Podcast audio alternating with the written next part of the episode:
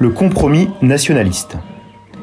Pour l'action française, le compromis nationaliste est une évidence.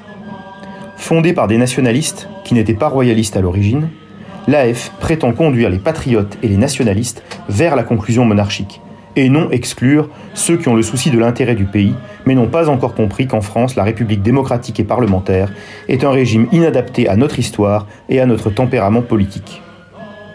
Aussi éloigné que possible d'un royalisme anecdotique de témoignages ou de traditions mal comprises, donc romantiques, la pensée maurassienne n'a jamais considéré la royauté comme un fétiche ou une panacée, mais comme un moyen de mieux servir l'intérêt général et de mieux incarner l'unité et la continuité nationale. Considérant que le premier mérite d'une patrie c'est d'exister, l'AF a d'ailleurs su à plusieurs reprises, entre 1914 et 1918 notamment, mettre provisoirement un terme à ses attaques contre le régime pour faire bloc autour de la défense nationale. Toutefois, le compromis nationaliste ne peut se pratiquer qu'à deux conditions.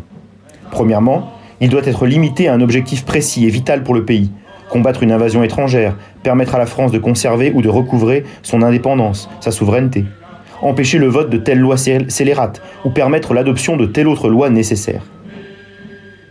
Deuxièmement, il doit être limité dans le temps et se distinguer d'une logique d'alliance.